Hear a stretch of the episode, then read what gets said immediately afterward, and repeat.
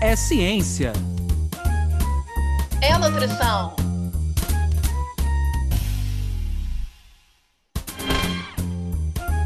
É nutrição É ciência. Ciência. da nutrição. Sejam todos bem-vindos pela ciência. Sejam todos bem-vindos pela nutrição. Meu nome é Anderson Teodoro. E eu me chamo Luana Aquino. Tá no ar mais um episódio do podcast Ciência da Nutrição, que tem como principais objetivos trazer para vocês aí de casa informações quentes, atualizadas sobre temas importantíssimos da área da ciência da nutrição. E com isso, pessoal, a gente também quer promover mudanças de hábitos, de estilos de vida, inspirar de fato essas reflexões e essas mudanças de atitude. Então, a gente gostaria de agradecer muito aos nossos ouvintes que estão nos acompanhando, tanto por aqui, Spotify, redes sociais, e lembrar para vocês também que a gente está gravando na pandemia. Então, a gente já conta com a compreensão de vocês em relação a ruídos, alternâncias de internet. E hoje um episódio super especial, ao qual eu queria agradecer a presença da doutora Ainá Gomes e apresentá-la para vocês. A Ainá é professora do Instituto de Alimentação e Nutrição da Universidade Federal do Rio de Janeiro, UFRJ Macaé, coordenadora do curso de nutrição UFRJ Macaé, mestre em nutrição humana e doutora em ciências nutricionais pela UFRJ, coordenadora do Núcleo de Estudo, Pesquisa e Extensão em Nutrição e Comportamento, Nutricom, e apresenta experiência profissional, dentre outras, em nutrição paradesportiva, com ênfase em pessoas com deficiência. E no episódio de hoje a gente vai falar de uma temática essencial e vou trazer para vocês aqui justamente nutrição para pessoas com deficiência. Esse é o tema de hoje. Ainá, Seja bem-vindo ao podcast Ciência da Nutrição. Obrigada, Anderson. Obrigada, Luana. É um prazer imenso estar aqui e falar sobre a nossa profissão, né? Entendendo que a alimentação, principalmente a alimentação saudável, alimentação adequada, é um direito de todos e é um direito também das pessoas com deficiência. E muitas vezes na nossa formação ou na nossa atuação, elas são negligenciadas. Então, eu agradeço demais o convite, porque é realmente muito gratificante estar aqui hoje falando para essa população também, né, que precisa ser ouvida, precisa ser assistida, precisa ser considerada nos diferentes aspectos da nossa sociedade. Então, estou aqui à disposição e vamos conversar. Maravilha, Iná. Vamos com tudo, então. Aproveitando que você falou dessa questão do olhar profissional, a gente sempre gosta de começar o nosso podcast perguntando para os nossos convidados dessa história, desses bastidores. Como é que foi a tua escolha pela profissão de nutricionista? Vamos lá. Na verdade, eu sempre quis fazer algo relacionado ao exercício físico, né? Eu sempre gostei muito de esporte. E eu fiquei na, na época do colégio, né? Eu estava na dúvida entre educação física e nutrição. E, sinceramente, a nutrição veio como, eu acho que talvez a forma de desagradar menos o meu pai, que ele queria essas profissões, né, que teoricamente são as mais bem-sucedidas. E eu sabia que aquilo não tinha nada a ver comigo e que através da nutrição eu podia estar envolvida na área do esporte. E foi assim, né? Aí decidi fazer vestibular, ele tentando me convencer até o final para eu trocar de curso, não conseguiu, graças a Deus. Eu bati o pé e falei: sou eu que vou viver o resto da minha vida trabalhando, tem que ser com algo que eu gosto. Não me arrependo em nenhum momento, sou muito feliz com a minha profissão, tenho o privilégio de trabalhar hoje na docência, mas fazendo o que eu amo, né, que é atuar na formação de novos profissionais e buscando sempre atuar, estimulando, incentivando os alunos a terem o olhar focado no indivíduo, né? Entender que a alimentação saudável, a alimentação adequada, ela passa por uma pessoa então, conhecer essa pessoa, conhecer a relação que essa pessoa desenvolveu ao longo de toda a sua história com o alimento é essencial para que a gente não seja profissionais apenas prescritivos, mas que a gente trabalhe com acolhimento, a gente trabalhe com cuidado, a gente trabalhe com saúde no sentido mais amplo da palavra. Então foi assim. Ainá, entrando um pouquinho na nossa temática hoje do nosso podcast, a gente, quando resolveu escolher o nome do podcast, né, falar da ciência da nutrição, e pensando um pouco nesse paralelo com a temática de hoje, a própria definição da palavra nutrição e a ciência em si, ela já carrega, quem gosta de estudar um pouquinho mais a fundo, algumas dimensões que são próprias da nutrição. A questão da acessibilidade, né, a questão de ter acesso aos alimentos, a questão da diversidade, a questão da, da autonomia, a questão emocional, a questão da empatia, daquele que aquele alimento, de certa forma, ele lembra para você, a questão do equilíbrio que a gente faz nas prescrições. E quando a gente pensa na pessoa com a deficiência, isso de cara já causa um impacto e um contraste com a ciência da nutrição. Eu queria então que você colocasse para a gente quais são os dois principais desafios que a gente tem nesse paciente portador de deficiência, né? Obviamente que depende muito de qual deficiência ele tem, mas numa prática geral, onde a nutrição ela tem assim um papel importante em termos de desafio de atender essa pessoa que já tem essa deficiência. Anderson, eu acho que o principal desafio está no profissional. A gente aprendeu a olhar para a pessoa com deficiência, além da deficiência além daquela aparência, né? Aquilo que sai do nosso usual, né? Não vou dizer normal, porque todos nós somos normais, mas a gente tem uma expectativa dentro de um usual, dentro de um padrão, que eu também odeio essa palavra porque não existe padrão, mas daquilo que a sociedade está habituada a ver. Então, muitas vezes, quando a gente lida com a pessoa com deficiência, a gente esquece que essa pessoa ela tem os mesmos sonhos, tem anseios, tem projetos, muitas vezes tem família, tem, enfim, trabalho, tem potencialidades e às vezes a gente olha para eles e atende essas pessoas com um olhar de uma assistência, mas sem conseguir enxergar o potencial desses indivíduos mesmo, tá?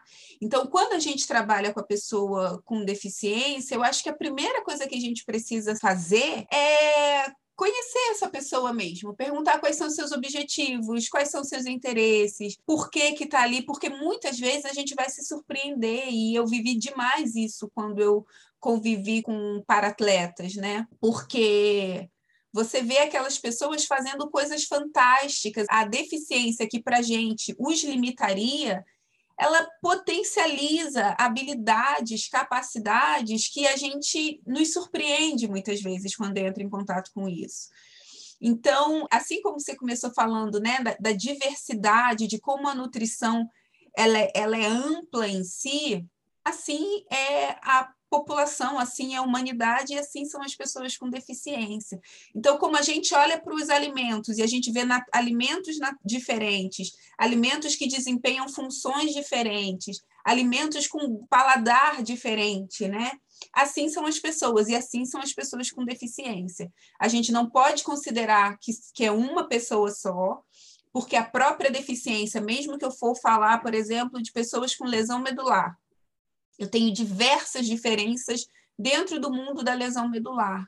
Então, eu preciso continuar atendendo esse indivíduo, considerando que é um indivíduo único, mas que dentro da diversidade da sociedade, do mundo como um todo, ele tem o seu papel.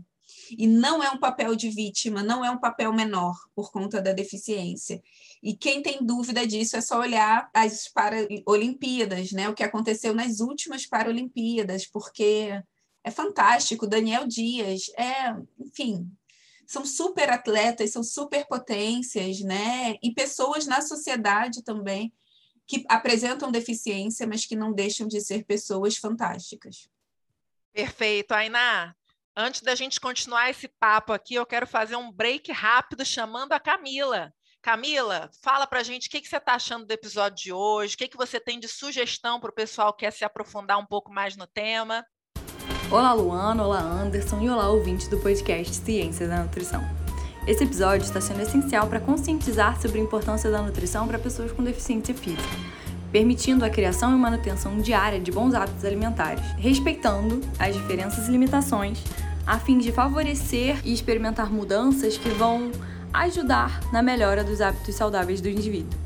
Pensando nisso, venho aqui deixar uma dica de um vídeo especial das Paralimpíadas, sobre a importância da nutrição para os atletas paralímpicos. Vamos deixar o link de acesso para você conferir lá no nosso site www.cienciadanutrição.com.br. Tudo junto e sem acento. E assim você confere dicas desse episódio e de episódios anteriores. Não deixe de conferir.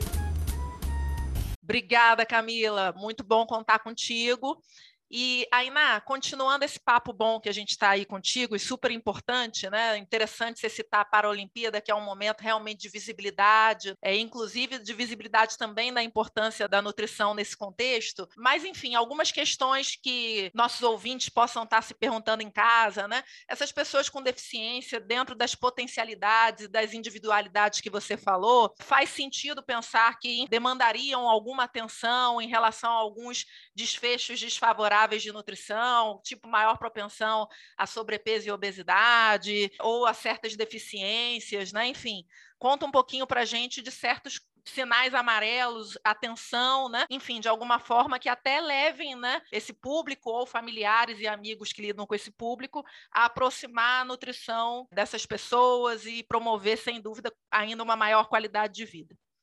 Então, Luana, com certeza existem algumas mudanças, né? algumas características que quando a gente pensa na questão nutricional, a gente também precisa ficar atento. Mas isso também se relaciona demais ao tipo de deficiência que a pessoa apresenta, tá? Então eu vou falar um pouquinho daquilo que eu tenho uma vivência maior, que são pessoas com deficiência física, principalmente lesão medular ou pessoas privadas da deambulação, né? Então, a gente sabe que membros inferiores é a região onde a gente tem uma maior quantidade de massa magra. E o que, que seria isso? A massa magra acaba sendo um tecido ativo do nosso organismo. Quando a quantidade de massa magra do nosso organismo ela acaba diminuindo, o organismo ele acaba aumentando em contrapartida a quantidade de gordura. Então, o que, que eu estou querendo falar com tudo isso? Que quando eu tenho pessoas que cronicamente, ou seja, por longo período, são privadas da capacidade de deambular, de andar, e aí passam a estar confinadas a uma cadeira de rodas, elas vão sofrer naturalmente uma diminuição da quantidade de massa magra e um aumento da quantidade de gordura.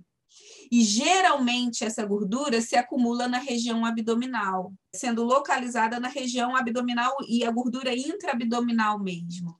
E a gente sabe que essa acaba sendo uma gordura mais perigosa, porque se relaciona com risco aumentado de doença cardiovascular. Tá? Então, pessoas com lesão medular ou uso crônico de cadeira de rodas, elas estão mais propensas ao desenvolvimento de doenças cardiovasculares. E aí, quando a gente fala desse confinamento, desse uso crônico, pensando na lesão medular, a gente pode dividir em dois grandes grupos: as pessoas que têm paraplegia, então é uma lesão que acomete membros inferiores, mas a gente, tem, o grupo das pessoas que têm tetraplegia também, e aí que pode acometer membros superiores também. Então, quanto mais alta for a lesão, quantos, quanto mais membros eu tiver acometido, maior vai ser o prejuízo do funcionamento desse organismo.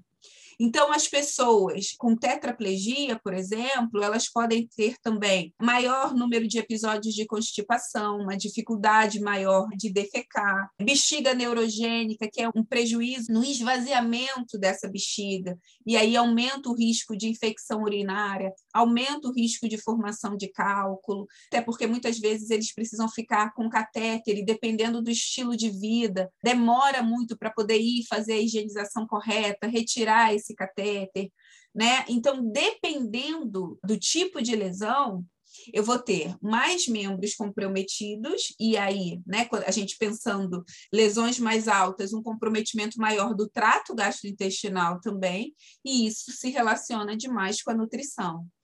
Só que, ao mesmo tempo, quando a gente volta né, para o guia alimentar da população brasileira, para aquilo que a gente tem de indicação de alimentação saudável, as recomendações, as orientações que a gente daria para essas pessoas acabam não sendo tão diferentes assim do que as recomendações que a gente daria para as pessoas com deficiência, pensando nesse tipo de deficiência, tá? Na deficiência física, mais especificamente lesão medular.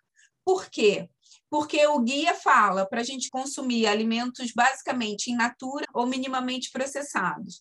Então, quando a gente pensa alimentos in natura ou minimamente processados, a gente está pensando em cereais, verduras, legumes, leguminosas. Então, vamos pensar num prato aqui para o leigo.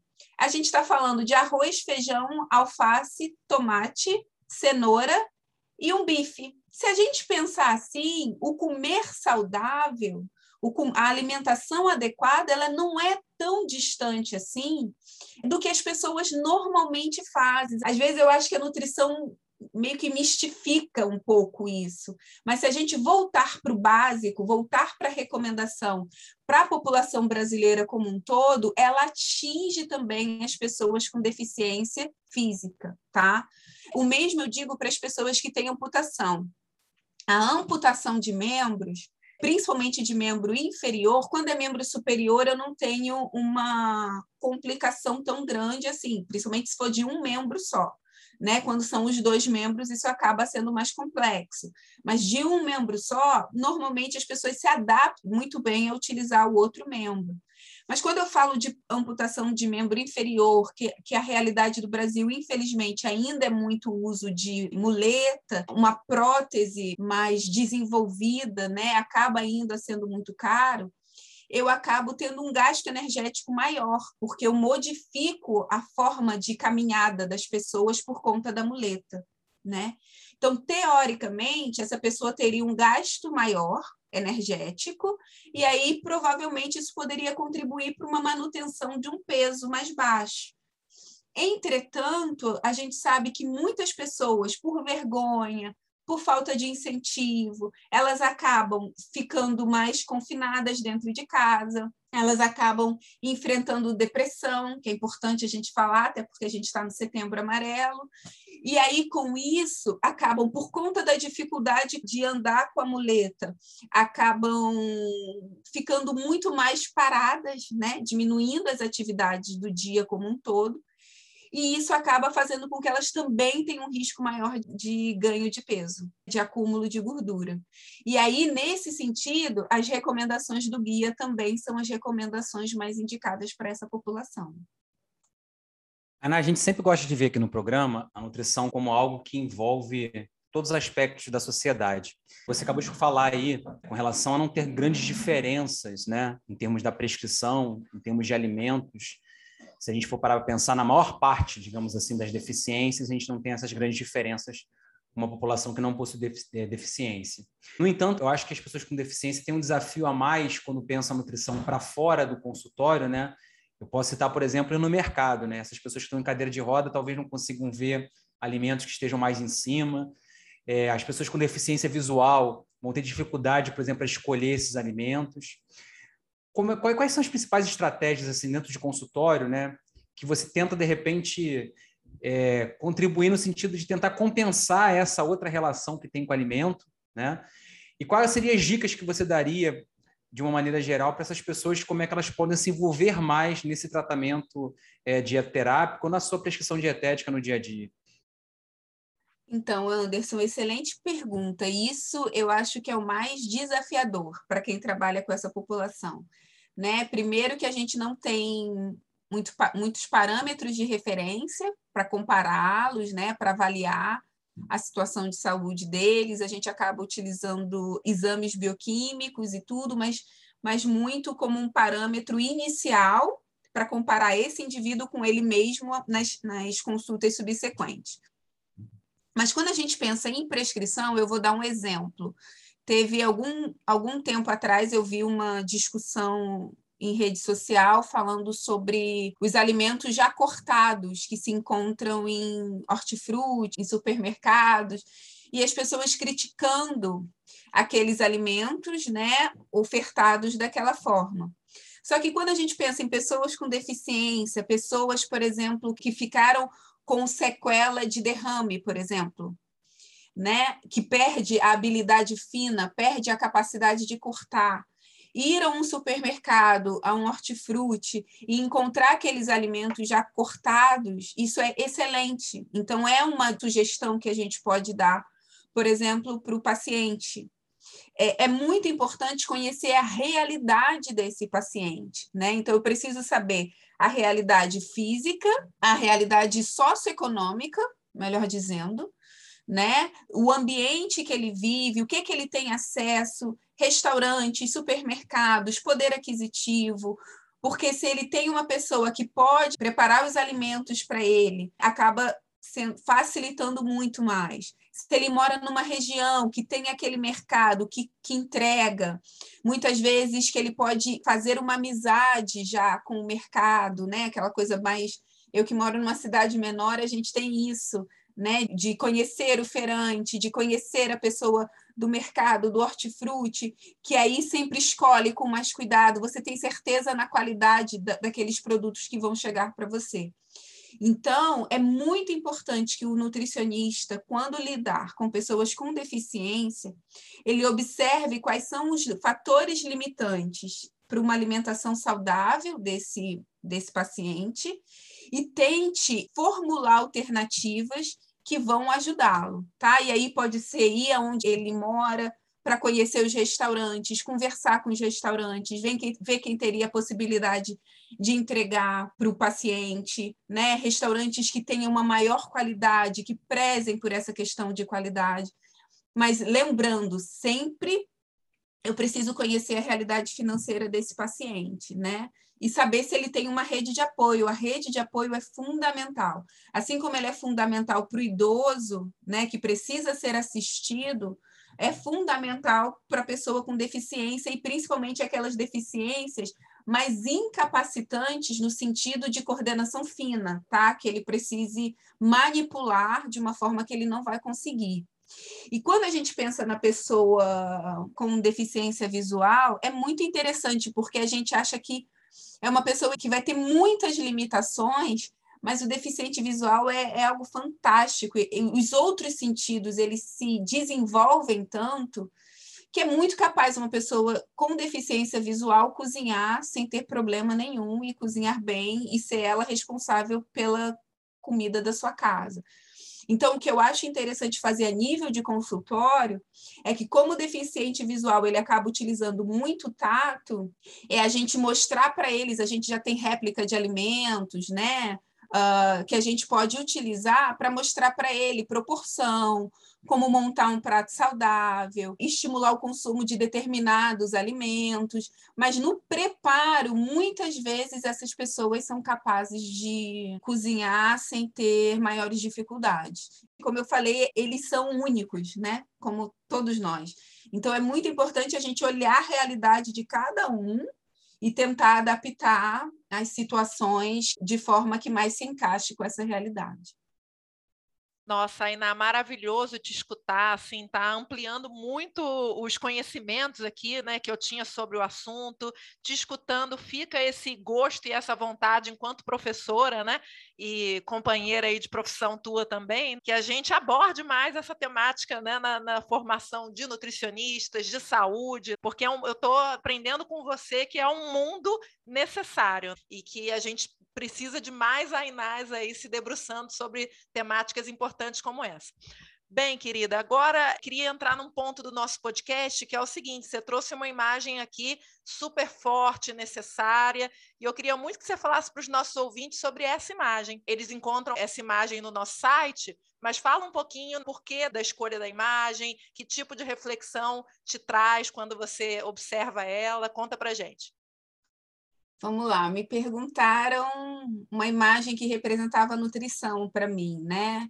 E na atual realidade do nosso país, nesse momento extremamente difícil, eu acho que a fome não pode ser ignorada, negligenciada. A gente se desenvolveu como profissional, né? Eu digo dos meus 20 anos de formada, em que a gente ouviu falar, ah, a fome, a desnutrição tá, tem diminuído e aumentado as doenças crônicas, né? Obesidade, que é essa endemia, enfim. Mas é, a fome está aí. Ela muitas vezes não é uma realidade de todos, porque muitas vezes a gente se especializa numa nutrição que atende alguns, que olha para alguns, né? Então, eu quero uh, olhar para o mundo fitness, eu quero olhar para o low carb, jejum intermitente, eu quero olhar para o comportamento, até muitas vezes, como algo central. Mas, como eu falei, eu acredito que a nutrição ela precisa olhar para o indivíduo. E quando a gente olha para o indivíduo, quando a gente olhar além dos nossos muros, além dos vidros dos nossos carros, a gente vai ver que a população brasileira ela está com fome. A população brasileira ela está em insegurança alimentar e nutricional. A população brasileira pode estar apresentando obesidade, mas essa obesidade relacionada à insegurança alimentar e nutricional relacionada com a fome, porque quando eu não tenho direito à escolha do que eu vou comer, eu não posso falar de alimentação saudável, não posso falar de qualidade da alimentação, sem dar o direito às pessoas a escolherem. Então, isso tem mexido muito comigo. É, o conceito de saudável tem mexido muito comigo. Eu tenho preferido falar numa alimentação responsável, porque a alimentação responsável ela parte do lugar onde a pessoa está. Eu preciso considerar a realidade de cada um, porque na minha na minha vida pessoal, ultraprocessado pode não ser saudável, mas em quem passa fome, talvez ultraprocessado seja aquilo que está mantendo aquela pessoa viva, né? Então, é, eu acho que a nutrição ela precisa voltar a olhar para o país como um todo, precisa se envolver com questões políticas, precisa se envolver com questões sociais, precisa olhar além da aparência física, a gente está muito limitado, precisa olhar além do gênero, além da raça, a gente precisa olhar o indivíduo. Uma coisa nos iguala, sermos humanos que isso seja o principal na nutrição. Esse é o meu anseio. Luana, lá vem essa musiquinha dizendo que a gente tem que terminar o nosso programa, hein? Poxa vida, Anderson, quando o negócio tá bom, você vem com ela, é sempre assim. Bem, eu queria muito agradecer a presença brilhante da Iná, essa conversa tão fundamental e, ao mesma forma, né, com os pilares científicos e com uma leveza e com uma propriedade que me marcaram. Parabéns, Ainá, por ser essa profissional que traz as suas inquietações para os seus projetos, tá? E no momento eu gostaria de saber da Paola. Paola, é, fale, relembre aí para os nossos ouvintes aonde que eles podem nos encontrar, nos escutar, redes sociais. Fala para gente.